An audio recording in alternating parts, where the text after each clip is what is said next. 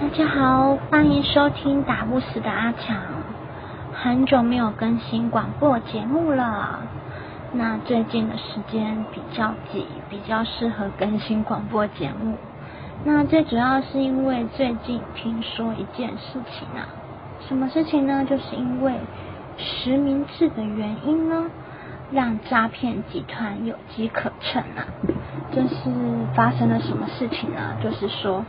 呃，我们家呢，就是我妈妈呢接到一个电话，那个电话说呢，他是户政事务所的人，然后就打电话给他，然后有他的名字，就是念他本人的名字，问说啊，请问这位小姐在不在？然后我妈就说我就是，然后你是谁？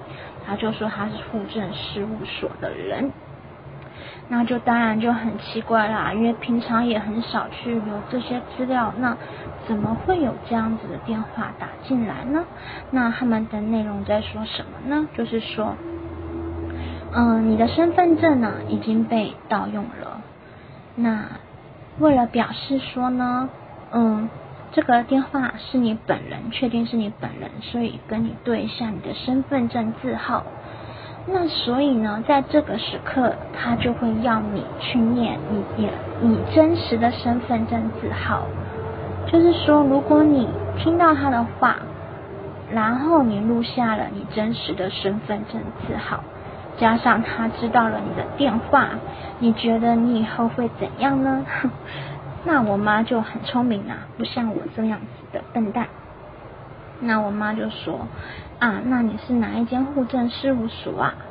他就说他是某个地方的户政事务所。他就说好啊，那我现在就过去找你好了。结果对方就挂电话了。那以后呢，我们如果接到这样子的电话的时候呢，我们要怎样呢？就除了说啊，我现在就去某某户政事务所找你之外呢，你也可以跟他讲说呢。请问一下你的嗯员工证的编号啊？你的员工证姓名是什么啊？你的柜台是几号啊？就问详细一点的内容，就是让他就是嗯最好是语塞，然后突然答不出来，然后让他自己出糗。那我本身呢有接过诈骗集团诈骗集团的电话嘛？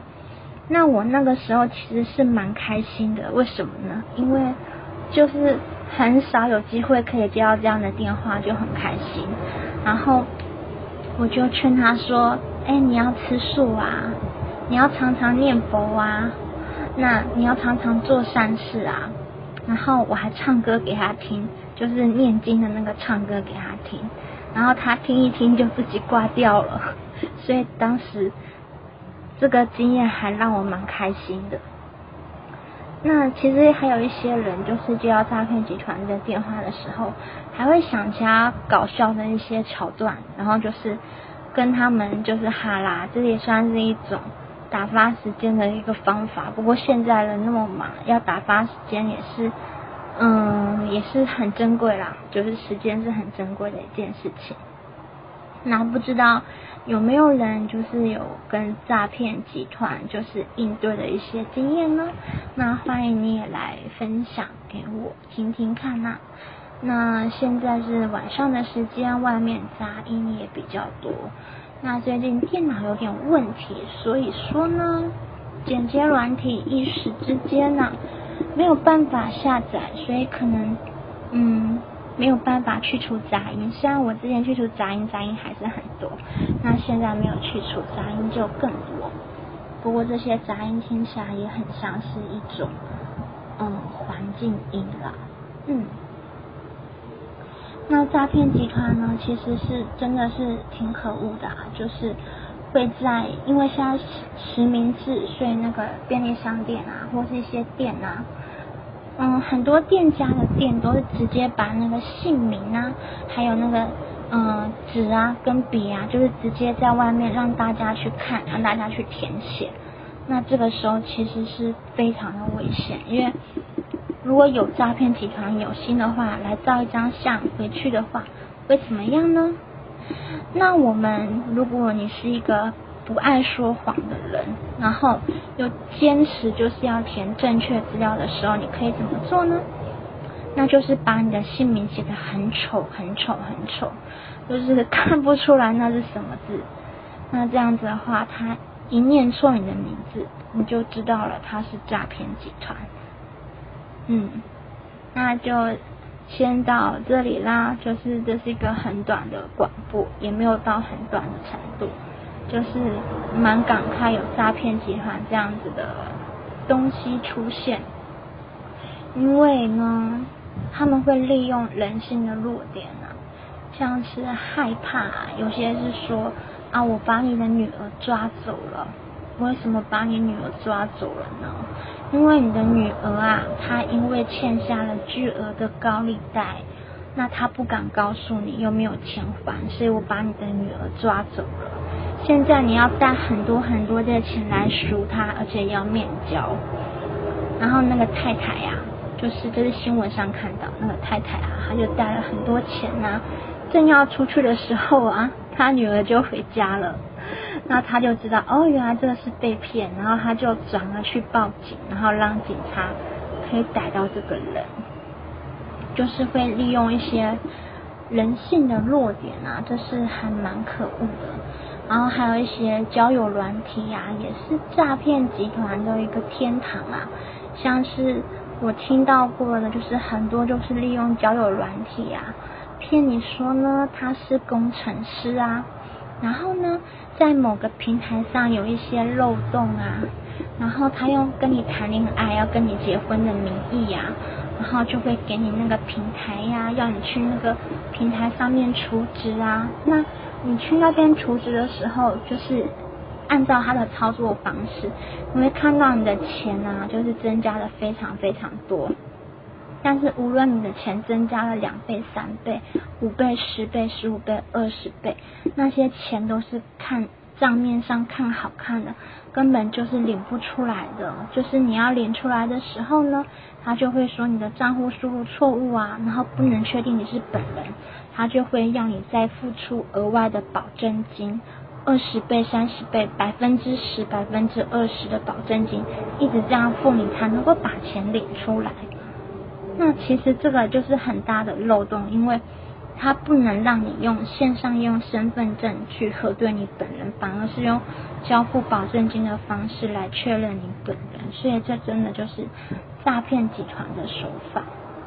那还有更多更多诈骗集团的手法。其实我也听过很多，像是黄金传奇啊，就是嗯，说是老蒋那边有黄金啊，然后黄金传奇的骗子啊，他们就是嗯年纪很大的，其实是嗯有认识的人遇到这件事情，然后他他们是算是集团吗？也不太算是，就是呃老大叫做刘耀仁啊，你上新闻也可以查到他的名字。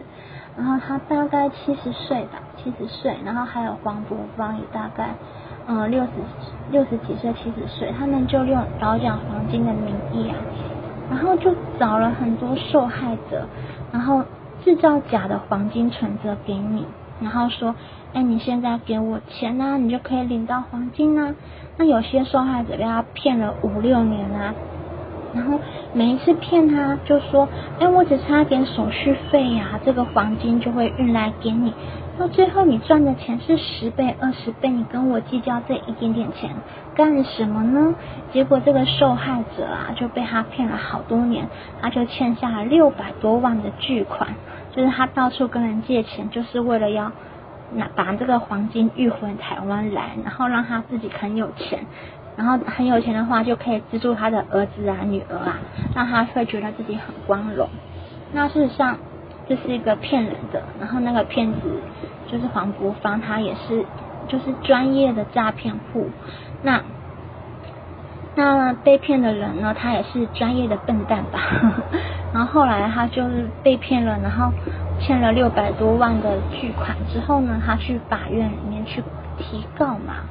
但是提高的话，因为对方是职业的骗子啊，所以没有办法告成功啊。为什么没办法告成功呢？因为他会推说很多嗯奇怪的理由吧，然后最后用和解的方式就是法官会劝你和解。和解的意思就是说，哦，我承认，我承诺，我要在几月几号的时间呢，付这笔钱给你哟。那受害人因为比较笨，他当时就会说，哦，那我相信这件事情，我的钱终于拿回来。结果怎样呢？每当在付款的那那天呐，那个期限的时候，那个黄国芳他就会制造一个汇款水单。什么是汇款水单？就是假的汇款记录，而且呢是假的从国外汇到你的户头的汇款记录，那个东西是完全拿不到钱的。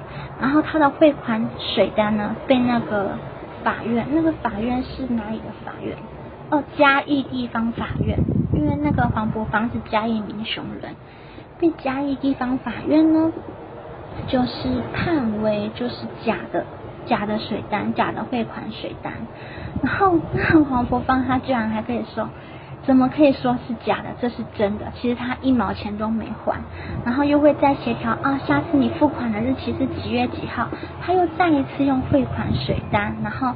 法院又评判他是假的，然后他又会说这是真的。法院怎么可以说是假的？就是法院其实没有被他骗，但是算是被他说服嘛，也不知道。那后来这个受害人他就内心当然就非常的不平衡啊，而且那个之前收到一个公文说，就是可以请法院强制执行嘛。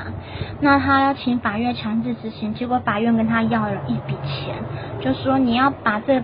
这个钱呢要回来的话，可能好像需要手续费还是行政费之类的名目，你要给嘉义地方法院一笔钱，然后那笔钱其实他没有，因为他欠款欠了六百多万，他要再去跟他的朋友借借钱借四万多块，然后就是为了要让嘉义地方法院呢就去强制执行黄国芳可以还钱给他呢，那事实上呢没有办法，为什么？因为。这个骗子呢，他已经把他名下的财产都给他的亲人朋友，所以他的名下没有任何财产，没有任何房子可以抵押。事实上，他有个大大的房子是登记在他的儿子名下的，但是他名下没有任何财产可以抵押，所以就是即使受害者交了这四万多元吧，还是五万四万多元，我记得四万多元。还是没有办法，就是强制执行，还是没有办法让这笔钱可以回来，所以他现在呢就更惨了，他现在就要到处去筹钱，然后再还这六百多万，所以就是说，嗯，每个人都要精明一点，像是如果你投一个东西投进去，那没有答案。之后呢，你就不要再一直投、一直投、一直投进去了。就算你一直投、一直投、一直投进去，然后你也要明白了，这已经是极限，你要自己设一个停损点。因为骗子他都会找更多的借口说啊，就差了一步，你为什么不投进去呢？啊，就差了一点点，你为什么不相信我呢？你认为我有从你身上拿钱吗？我有什么好处？我当你骗了你什么？而且诈骗集团他们的特色就是说，一旦你质疑他是不是骗子的时候，他就特别的生气，就是说，啊，我到底骗了你什么？就是你钱都是你拿，对我而言有什么好处？我有收你的钱吗？我半毛钱都没有收你的。那不管是黄博芳啊，还是其他的人啊，就是其他的诈骗集团啊，就是都会用这样子的方式去骗你哦，就是就是用个。呃，像黄博芳、刘耀伦他们就是会跟受害人结为拜把兄弟。那这些受害人他们是年纪都是很大的老人。那如果是男人的话，就会是拜把兄弟。那女人的话，不知道是怎样子的，嗯，不知道哎。反正我知道男人的话，他们会是烧香啊、拜拜、歃血为盟的拜把兄弟，然后用这样的方式去骗你。然后呢，被被骗的人就是有那种，嗯，爱国情节、军人情节吧之类的，然后就会说啊，哦，我的兄弟呀不会骗我啊，而且人家是军官呢，就是刘耀仁就会说自己以前是老蒋的护卫啊，是军官啊，什么什么的，就是这样子。那世界上的诈骗很多啊，那如果我们遇到的话呢，我们。就是其实可以搞笑一点啊，就是想一些比较有创意的方式去回应他，然后让他没有耐心的话，他自然就会离开了。那我们不要把我们的感情投进去，像有些诈骗是用爱情，有些是用兄弟情啊、姐妹情啊，哦，还有邻居的情感也有。我有听过一个邻居的，就是那个邻居平常都是闲话家常啊，然后。平常感情很好啊，任何话题都会互相的聊天，互相帮忙，就感觉人超好的。那结果是怎么样子的邻居呢？结果呢，居然就是放高利贷的。因为邻居的话，什么话题都聊嘛。然后那个家庭主妇跟他邻居聊的时候，就是说啊，我们家最近有点手头有点紧。然后那个邻居说，哦，没关系啊，那我可以先借你钱呢。结果真的万万没有想到，那个面慈心善的那个邻居，他居然是放高利贷的人。他跟那个太太跟他借了这笔钱之后呢，他们全家一辈子在被高利贷追杀，然后就只能把自己家的户籍地户籍地址，然后登记在朋友家中。那登记在朋友家中，其实朋友家的税会比较高，这样子。然后他们就是。搬到了其他地方，然后不管是对外通讯也好，然后地址都写朋友家的地址，所以高利贷人就找不到他们，没办法去讨债。嗯，然后他们就是一点一滴的去还这个高利贷的钱，后来也还掉了。只是还掉了之后，他们觉得麻烦，也没有再把地址迁回去，所以他的朋友家还是缴了比较多的一点税。嗯。反正就是有很多骗子啊，嗯，各式各样的骗子都是用感情的方式去接近你，无论是亲情啊，诶，亲情有吗？嗯，不知道，或许有，因为电视剧演演的也蛮多的，嗯，亲情啊，友情啊，爱情啊，兄弟情啊，姐妹情啊之类的，所以这个事情都要小心一点，加上现在实名制的话。实名制的话，资料很容易外泄，大家要好好的保护自己哦。那原本五分钟的这个录音呢，我现在可以录到快要二十分钟，我真的太佩服我自己，可以临时想到那么多诈骗案件。不知道这算不算是一种嗯天赋？应该算是，因为其实我也没有打草稿，这个大这个诈骗案件是我。就是临时想到，然后今天接到这样的电话，今天我妈妈接到这样的电话，我就突然觉得我应该把这件事情记录下来，所以我就用声音记录下来了。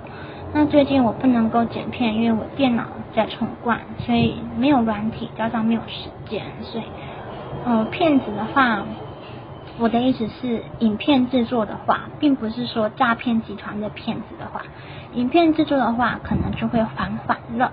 那谢谢你的收听，希望你能够继续支持。啊，不知道自己会不会很无聊呢？比较像是碎碎念。不过我觉得碎碎念其实也挺好的吧。